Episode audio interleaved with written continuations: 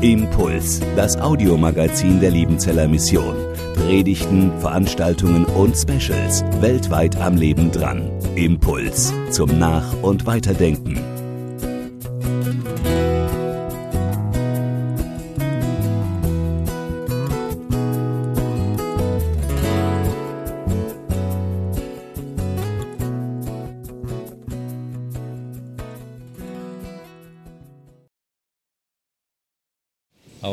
Von meiner Seite ein herzliches Guten Morgen. Es ist schön, in Ihrer Mitte zu sein. Ich wurde gestern mehrfach gefragt, ob man mein Buch über Jakobus eigentlich auch kaufen könne. Und man kann das in der Tat kaufen, deswegen habe ich es einfach, das ist äh, in jeder Buchhandlung möglich zu bekommen. Das heißt einfach Jakobus im Schatten des Größeren. Und da finden Sie manches von dem, was ich hier oft nur andeuten kann, auch etwas ausführlicher beschrieben. Und zwar in einer Weise, wie ich hoffe, die für alle verständlich ist. Wir haben gestern vom Tod des Herrenbruders Jakobus gehört aber noch nicht sehr viel über sein Leben und Wirken. Das wollen wir heute Morgen nachholen, denn die wenigen Stationen, die wir aus dem Leben des Jakobus kennen, zeigen eine ganz ungewöhnliche Kehrtwendung und, wenn man so will, eine Bekehrung, die der des Paulus nicht unähnlich ist.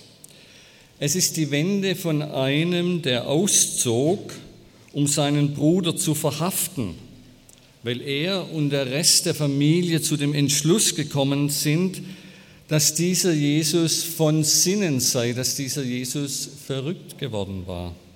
Und dann, weniger als 20 Jahre später, seinen Brief mit den Worten beginnt, Jakobus, Knecht Gottes und des Herrn Jesus Christus, an die zwölf Stämme in der Diaspora, seid gegrüßt. Diesen Briefanfang muss man richtig betonen, um die darin liegende Dynamik zu erkennen. Knecht Gottes und des Herrn Jesus Christus. Denn die Selbstbezeichnung als Knecht, als Sklave richtet sich auf Gott und den Herrn Jesus Christus. Das heißt, Jakobus bezeichnet sich nicht nur als den Knecht Gottes, das ist eine sozusagen feste Bezeichnung im Alten Testament, sondern er bezeichnet sich auch als Knecht seines Bruders. Jakobus erkennt also, dass ihm in diesem Bruder, mit dem er aufgewachsen ist, der heilige und lebendige Gott als Kyrios, als Herr entgegentritt. Für einen frommen Juden, der Jakobus unzweifelhaft war, der regelmäßig das höhere Israel betet, Shma Yisrael, Adonai Elohenu, Adonai Echad, der Herr unser Gott, der Herr ist einer, ist diese Aussage, dass sich Jakobus zu, diesem, zu seinem Bruder als seinem Herrn bekennt, geradezu umwerfend denn er drückt damit aus, dass Jesus in die Verehrung dieses einen Gottes Israels hineingenommen ist, dass wir diesen einen Gott Israels nicht mehr anders verehren können als zusammen mit Jesus. Und das im Jahr, wir wissen nicht genau, wann der Brief geschrieben ist, ich meine sehr früh, 45 nach Christus in Jerusalem, setzt er diese Aussage, Jahwe allein, ja, aber nicht ohne Jesus. Brechen wir das einmal in moderne Sprache um, dann sagt da einer, hey, ich habe einen Bruder und der ist Gott. Da würden wahrscheinlich alle sagen, völlig durchgeknallt. Und das war ja auch das Urteil des Jakobus und der anderen Brüder, aber auch der Mutter nach dem ersten Auftreten von Jesus. Davon lesen wir in Markus 3. Und wer seine Bibel dabei hat, der sollte sie hier aufschlagen und sich das Kapitel Markus 3 vor Augen halten. Bevor äh, Jakobus und die Familie auftreten, beschreibt Markus, welche ungeheure Dynamik von diesem ersten Wirken Jesu ausging. Nicht in der Synagoge, sondern am See Genezareth versammelt sich eine große Menge um Jesus. Und diese Menge besteht aus Menschen aus Galiläa, Judäa, Jerusalem, Idumea, den Gebieten östlich des Jordans und sogar aus der Gegend von Tyrus und Sidon. Nach Markus waren es vor allem die Heilungen, die diese Menschen anzogen. Und so entstand um Jesus herum ein Gedränge und Geschiebe, weil alle versuchten, in seine Nähe zu kommen. Wegen der Volksmenge besteigt er ein Boot und nützt es als Bühne und Kanzel. Viele werden geheilt, die Menge bringt ihre Kranken zu ihm, unreine Geister fahren aus, fallen vor ihm nieder und bekennen, du bist der Sohn Gottes. Man kann sich dieses Geschehen kaum drastisch genug ausmalen, ein wildes, buntes Durcheinander, in dem religiöse Ekstase und tiefstes menschliches Elend nah beieinander liegen. Verursacher dieses Aufbruchs ist Jesus, der im Brot stehend predigt und, wenn er an Land ging, bedrängt und umringt wurde, wie es heute bei Konzerten von großen Popstars üblich ist. Die Hoffnung der Menge war, ihn zu berühren. Kurz darauf lesen wir dann in 3,20 bis 22, dass Jesus in ein Haus eintritt, offensichtlich, weil er etwas essen wollte. Auch ein Gottessohn, der Heilungen Tod muss gelegentlich essen.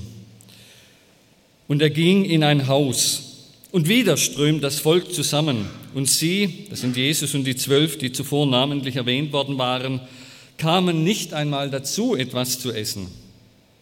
Und als seine Verwandten oder als die Seinigen davon hörten, machten sie sich auf, um sich seiner zu bemächtigen, denn sie sagten, er ist von Sinnen. Und die Schriftgelehrten, die von Jerusalem herabgekommen waren, sagten, er hat den Belzebul und durch den Fürsten der Dämonen treibt er die Dämonen aus. Man muss das Griechische lesen, um die Ungeheuerlichkeit dieses kurzen Textes zu erfassen. Und es ist deutlich, Matthäus und Lukas, die das auch berichten, lassen diesen Teil weg.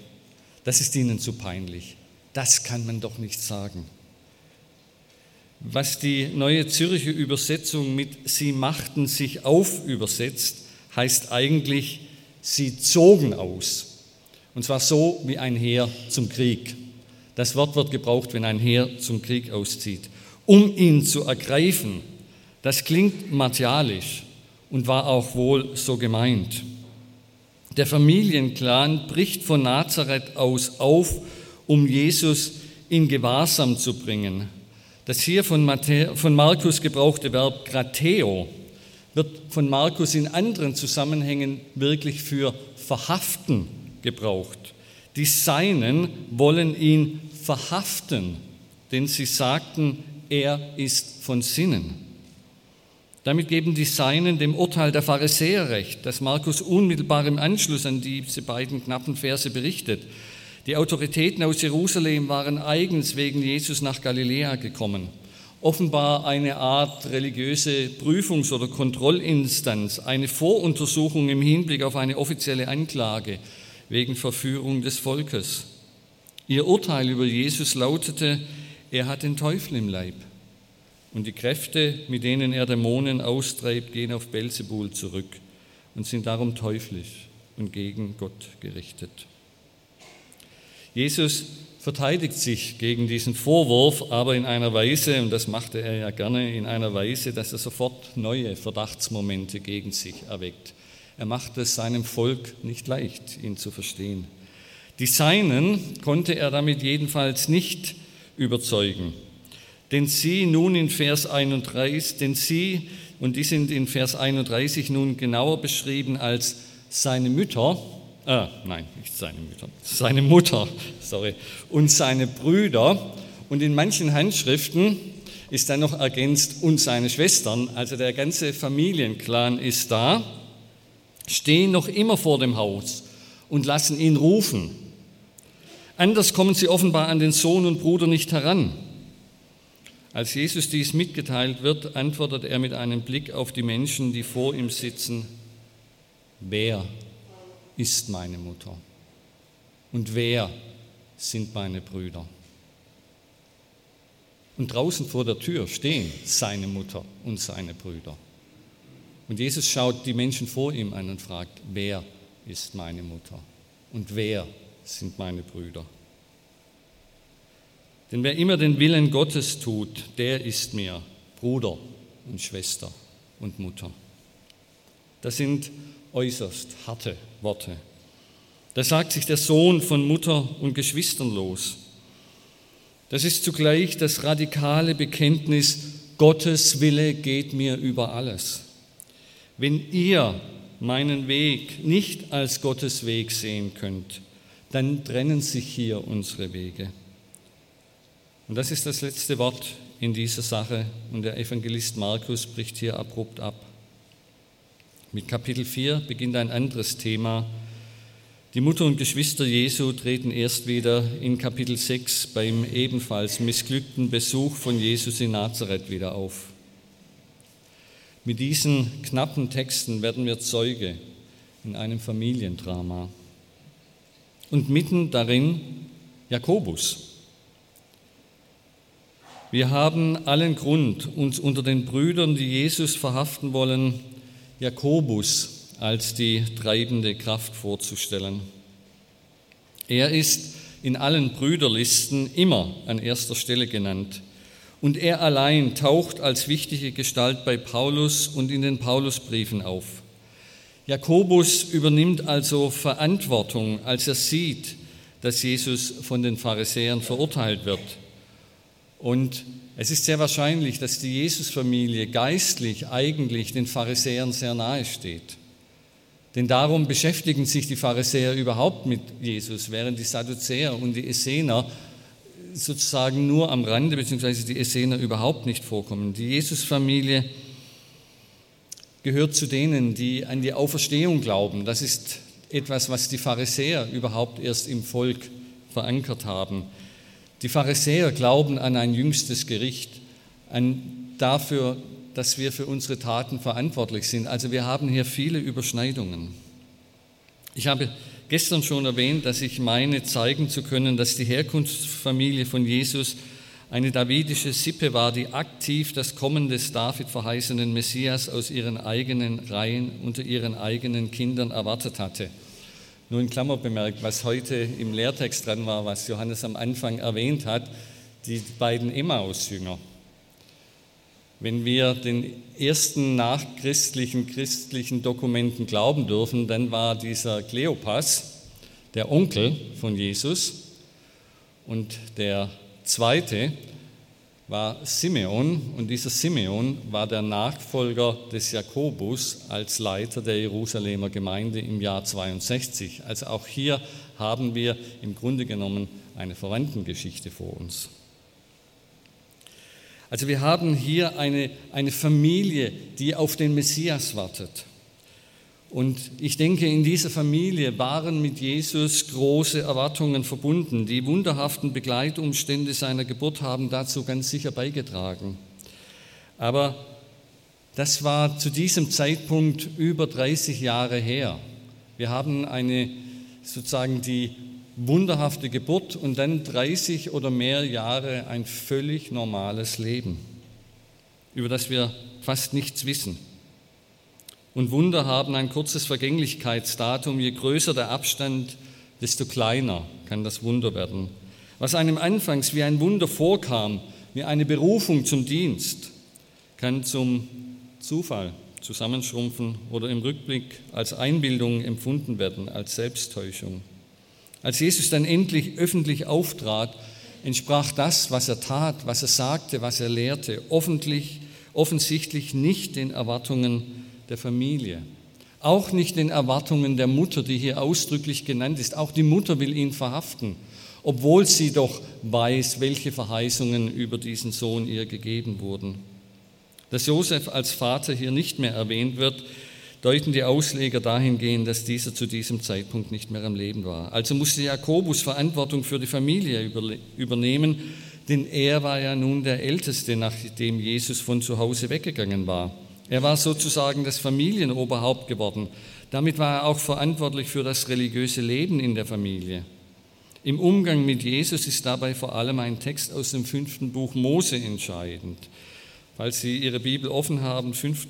Mose 13, das ist ein Kapitel, das man, wenn man verstehen will, warum Jesus von seiner Familie und von seinem Volk abgelehnt wurde, immer im Ohr haben muss. Wir können diesen langen Text 5. Mose 13 hier nicht lesen, aber es geht darum, dass die Eltern oder die Geschwister Verantwortung tragen, ein Familienglied zu töten, das durch Zeichen oder Wunder das Volk von seinem Glauben an den einen Gott abbringen will.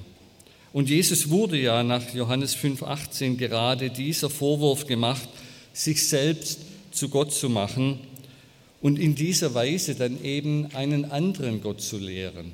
Oder so wie wir das am Anfang des Verses gelehrt haben, wenn nun Jesus plötzlich wie Gott verehrt wird, dann macht er ja einen zweiten Gott. Und da heißt es in diesem äh, langen Kapitel, ich lese nur Vers 7 und 8, wenn dich dein Bruder, der Sohn deiner Mutter, oder dein Sohn oder deine Tochter oder die Frau, die in deinen Armen oder dein Freund, den du so lieb hast wie dich selbst, heimlich verführen will und sagt, auf, lass uns anderen Göttern dienen, die du nicht kanntest, weder du noch deine Vorfahren, dann sollst du ihm nicht nachgeben und nicht auf ihn hören, du sollst ihn nicht schonen und dich seiner nicht erbarmen und ihn decken, sondern du musst ihn umbringen. Du sollst als erster Hand an ihn legen, um ihn zu töten und danach das ganze Volk. In der neutestamentlichen Zeit, das will ich deutlich machen, hat man die Todesstrafen der Torah nur ganz selten angewandt, in der Regel nicht. Aber man hätte aus diesem Gebot des Mose die Notwendigkeit abgeleitet, diesen Menschen, der das Volk verführt, zum Schweigen zu bringen. Indem also Jakobus und die Familie Jesus aus der Öffentlichkeit zu ziehen versuchten, wollten sie offenbar vermeiden, dass es zu einem solchen Prozess gegen Jesus kommt. Das ist das eine, was wir von Jakobus wissen. Aber nun die Frage, wie kommt es, dass 20 Jahre später genau dieser Jakobus sich zu seinem Bruder als dem Herrn und Kyrios bekennt, dass er sich ihm unterordnet und sagt, ich bin dein Knecht. Was hat diesen Sinneswandel, diese Bekehrung ausgelöst? Im Neuen Testament haben wir nur einen einzigen knappen Hinweis, einen halben Vers mehr nicht. Sie kennen alle das Kapitel in 1. Korinther 15, wo die Zeugen der Auferstehung genannt werden wo Paulus schreibt, dass als erstes habe ich euch weitergegeben, was ich auch empfangen habe, dass Christus gestorben ist für unsere Sünden nach der Schrift, dass er begraben worden ist und so weiter und dass er gesehen worden ist, zuerst von Kephas, also Petrus, danach von den Zwölfen. Das macht Sinn und das steht auch, das wissen wir. Danach ist er gesehen worden von mehr als 500 Brüdern auf einmal. Davon haben wir ansonsten keine Kunde. Danach ist er gesehen worden von Jakobus. Das heißt, wir haben hier den Hinweis auf eine Auferstehungserscheinung vor Jakobus, von der wir sonst überhaupt nichts wissen. Wieder so eine Lücke, die wir im Neuen Testament haben. Da gibt es so etwas Spannendes zu erzählen. Der Herr ist dem Jakobus erschienen aber niemand erzählt uns die Details.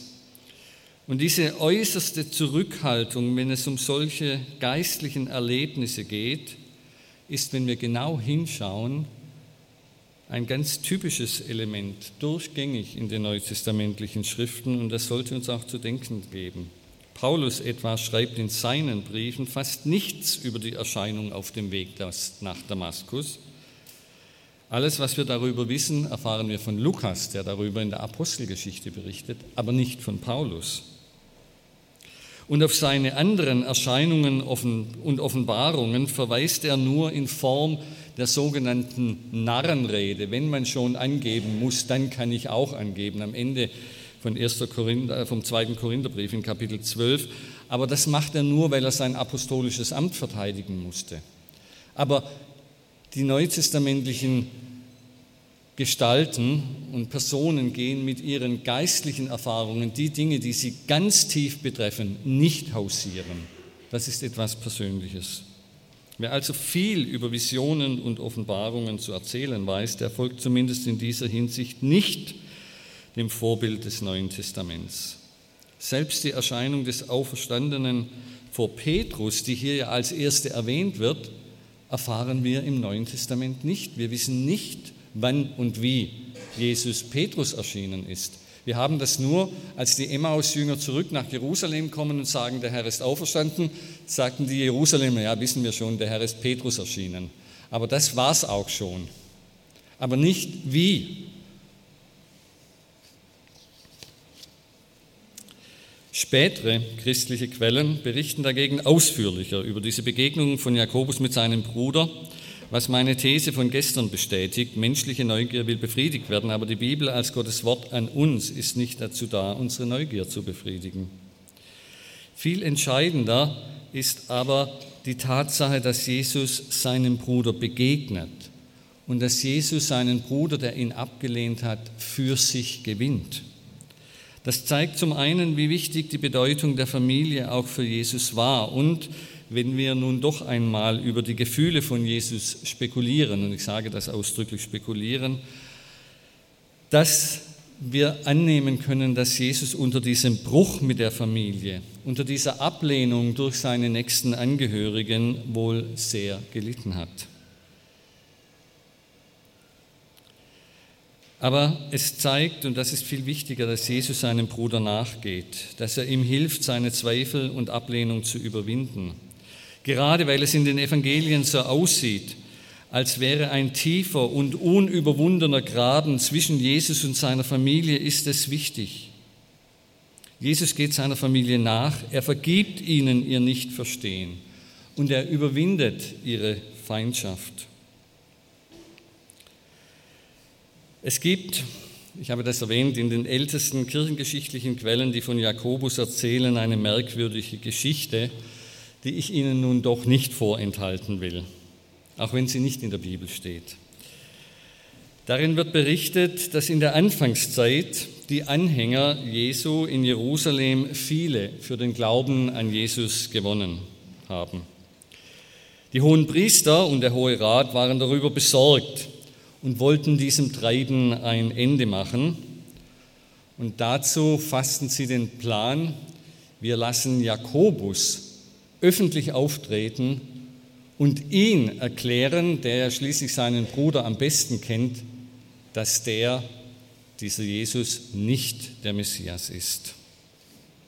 Wenn man diesen Texten ein Stück weit wenigstens historisch zu folgen bereit ist, dann zeigen sie, dass die hohen Priester wussten, dass Jesus in der eigenen Familie abgelehnt wurde.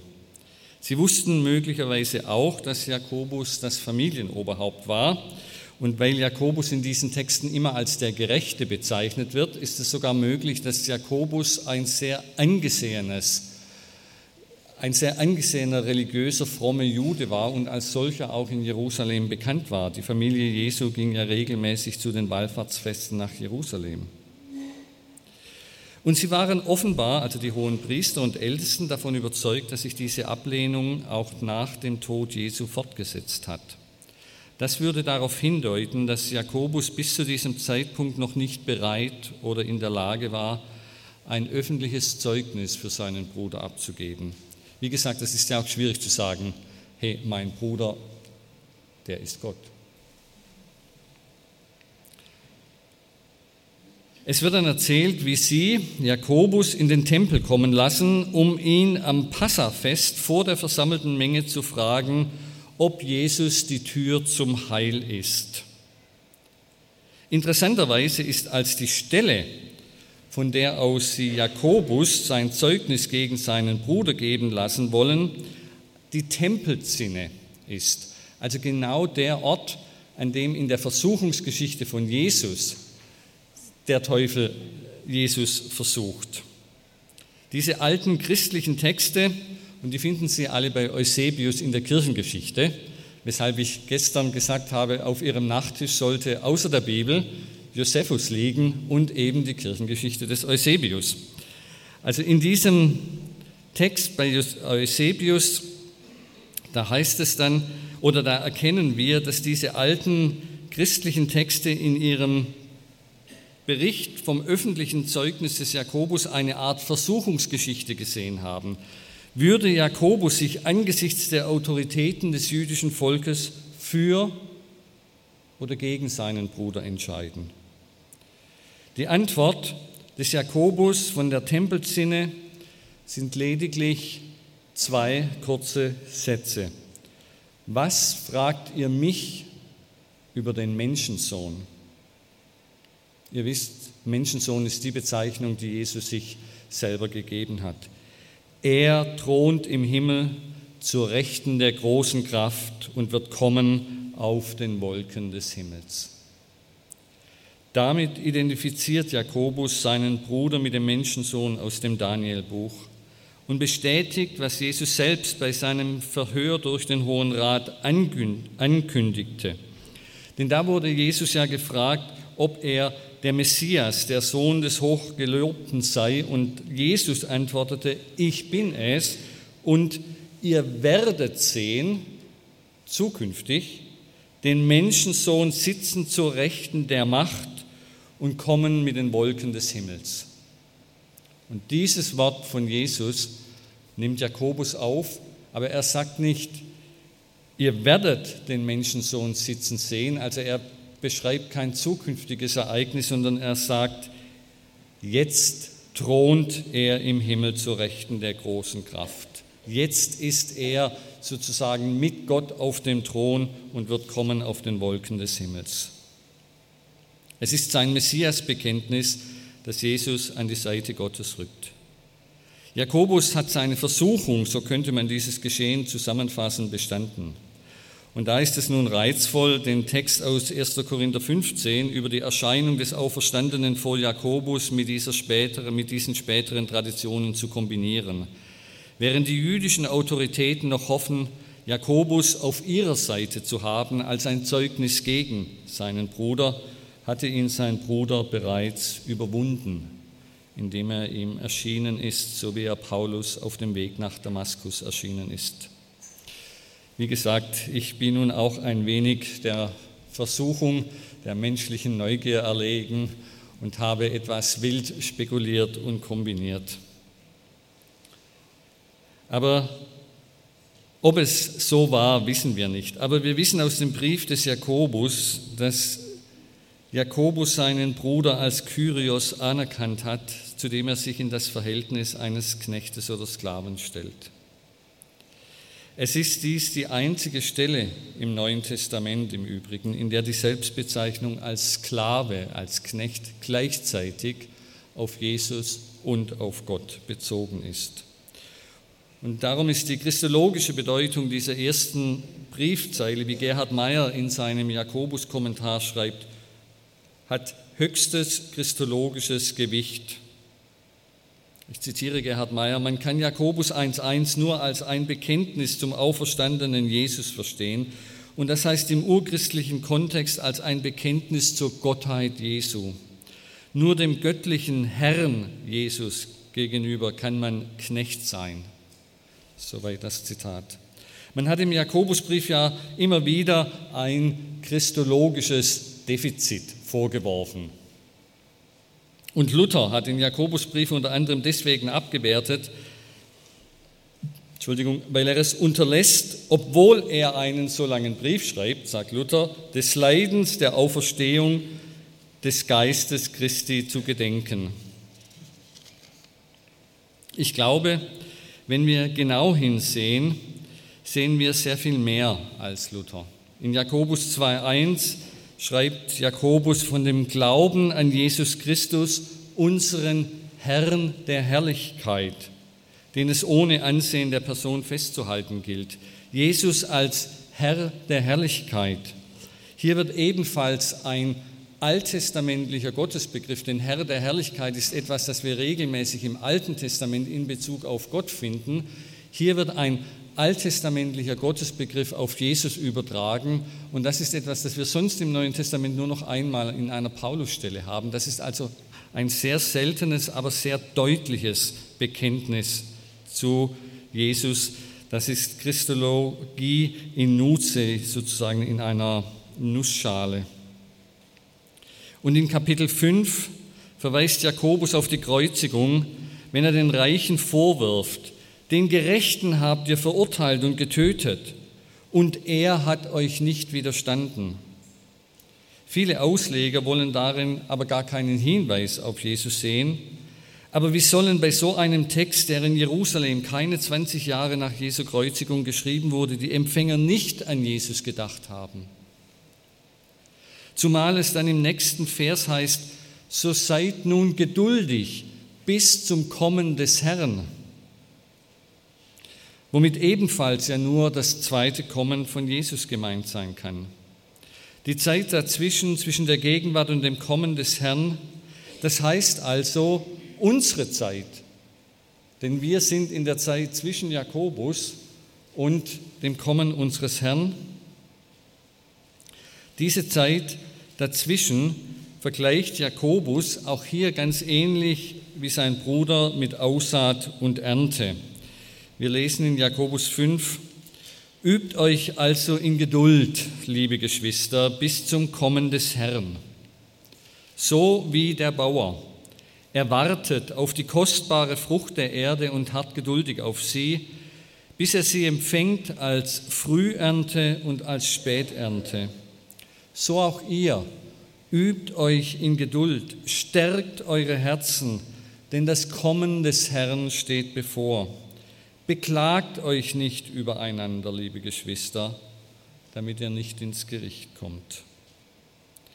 Diese Geduld, zu der Jakobus hier auffordert, ist kein resignatives Warten darauf, bis das schlimme Erdenleben endlich vorbei ist. Die Erde ein Jammertal und wären wir nur schon im Himmel. Überhaupt nicht, sondern das ist die Geduld, die den langen Atem der Leidenschaft hat. Diese Geduld schöpft ihre Beharrlichkeit, ihre Ausdauer, ihre Zähigkeit, ihr Dranbleiben aus einer gewissen Hoffnung. Und deren Inhalt ist die Botschaft der Engel am Tag der Himmelfahrt als den Jüngern und möglicherweise auch den Brüdern Jesu gesagt wurde, denn wenn Sie Apostelgeschichte 1.11 und 1.14 anschauen, dann merken Sie, dass bei dieser Himmelfahrt am Anfang der Apostelgeschichte die Brüder Jesu möglicherweise dabei waren. Da sagen die Engel, was steht ihr da und schaut in den Himmel? Dieser Jesus, der von euch weg aufgenommen wurde in den Himmel, wird so wiederkommen, wie ihr ihn in den Himmel habt eingehen sehen. Dieses was steht ihr da und schaut in den Himmel, lässt sich auch ein wenig bissiger verstehen. Was steht ihr da und starrt in den Himmel, anstatt den Auftrag eures Herrn auszuführen, anstatt sozusagen den Hintern hochzukriegen? Zeugen sollten sie sein für ihn, für seine Botschaft, sein Leben, sein Sterben und Auferstehen in Jerusalem, in Judäa, Samaria und dann bis an die Enden der Erde.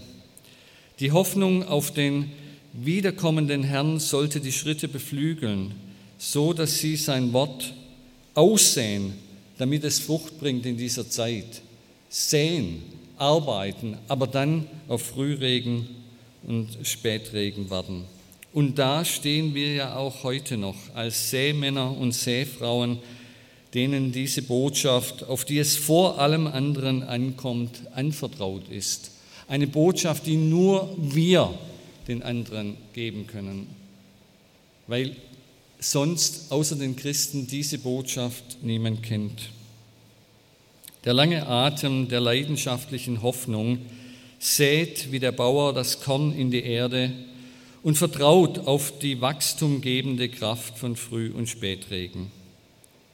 Der Landwirt kann Früh- und Spätregen nicht selbst machen, sondern nur darauf warten, aber er kann das Korn in die Erde legen, damit der Regen, wenn er fällt, nicht umsonst fällt. Und so wie der Bauer nicht untätig ist, sondern die der Zeit entsprechende Arbeit auch zwischen Aussaat und Ernte tut, so führt die Hoffnung auf Jesu Kommen dazu, die der gegenwärtigen Zeit entsprechende Arbeit dann wirklich auch zu tun. Wer sich nach dem Kommen dieses Herrn sehnt, der sehnt sich nach der Erlösung, die mit diesem Kommen verheißen ist. Aber wer sich so sehnt wie der Bauer, der beackert und besät schon jetzt die Welt auf diese kommende Erlösung hin, weil er weiß, dass diese Erlösung ja mit der Auferstehung bereits angefangen hat. Das, was da zur Ernte reift, wächst jetzt. Im Bild des Säens und Wartens auf den Regen zeigt sich Jakobus als Seelsorger. Und man könnte den ganzen Brief auf diese Frage hin noch einmal durchlesen. Jakobus als Seelsorger. Und da merkt man, er hat etwas gelernt. Er weiß, Jakobus weiß, dass es manchmal Zeit braucht, bis Frucht entsteht. Er selber ist das beste Beispiel dafür. Er hatte die Erfahrung gemacht, dass sein Bruder ihm Zeit ließ. Er hat erlebt, dass sein Bruder Gehorsam nicht erzwungen hat, sondern ihn überzeugt, ihm nachgegangen, ihn für sich gewonnen hat. Darum steht am Ende des Briefes von Jakobus dieser Hinweis, wer einen sozusagen zurückbringt vom falschen Weg, der tut ein gutes Werk. Das ist das Letzte, was Jakobus sagt, man kann jemand noch zurückbringen. Geduldig warten heißt aber auch aktiv warten. Stärkt eure Herzen, das heißt doch, erinnert euch gegenseitig daran, dass Gott die Verheißung seines Kommens, dass Gott die Verheißung seiner Gegenwart wahrmacht. Im gemeinsamen Leben und Arbeiten von Christen, im gemeinsamen Wirken in der Welt und für die Welt, im Feiern von Gottesdienst und Abendmahl kann dieses gestärkt werden, erfahren werden. Das ist wieder der weite Horizont, von dem wir gestern gehört haben. Da wird das eigene Leben hineingeschrieben in diese große Geschichte Gottes. Und in diese große Geschichte Gottes gehört auch die Geschichte der Liebenzeller Mission. Da tragen wir mit unserem Tun, auch unserem oft verborgenen Tun dazu bei, dass am Ende Menschen Gott loben, aber auch, und auch darauf dürfen wir uns freuen, dass Gott uns am Ende lobt, weil wir mit den anvertrauten Talenten weise umgegangen sind. Ei, du guter und frommer Knecht, du bist über wenigem treu gewesen, ich will dich über vieles setzen. Um das geht es, dass Jesus das einmal zu uns sagt. Und darauf freue ich mich und hoffe zumindest, dass er das einmal zu mir sagt, dass wir mit dem, was wir getan haben, wofür wir uns eingesetzt haben, dass Gott uns dafür lobt. Nicht, weil wir so toll waren, sondern weil er uns etwas anvertraut hat und wir etwas daraus gemacht haben. Wer auf das endzeitliche, universale Kommen des Herrn hofft, auf das sichtbare Kommen dieses Herrn und darauf wartet, der macht zudem die Erfahrung, dass der, der kommen wird, schon da ist. Wo Gemeinde Jesu miteinander das Abendmahl feiert, da erlebt sie ja ihren Herrn nicht als ferngerückt und unerreichbar, sondern als den, der sich ihr im wahrsten Sinne des Wortes in die Hände und in den Mund legt. Amen.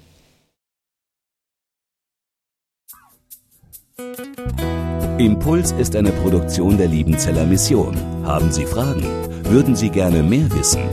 Ausführliche Informationen und Kontaktadressen finden Sie im Internet unter www.liebenzell.org. Die Liebenzeller Mission produziert ebenfalls das Fernsehmagazin Weltweit am Leben dran. Informationen zur Sendung und zum Empfang gibt es unter www.weltweit-magazin.de.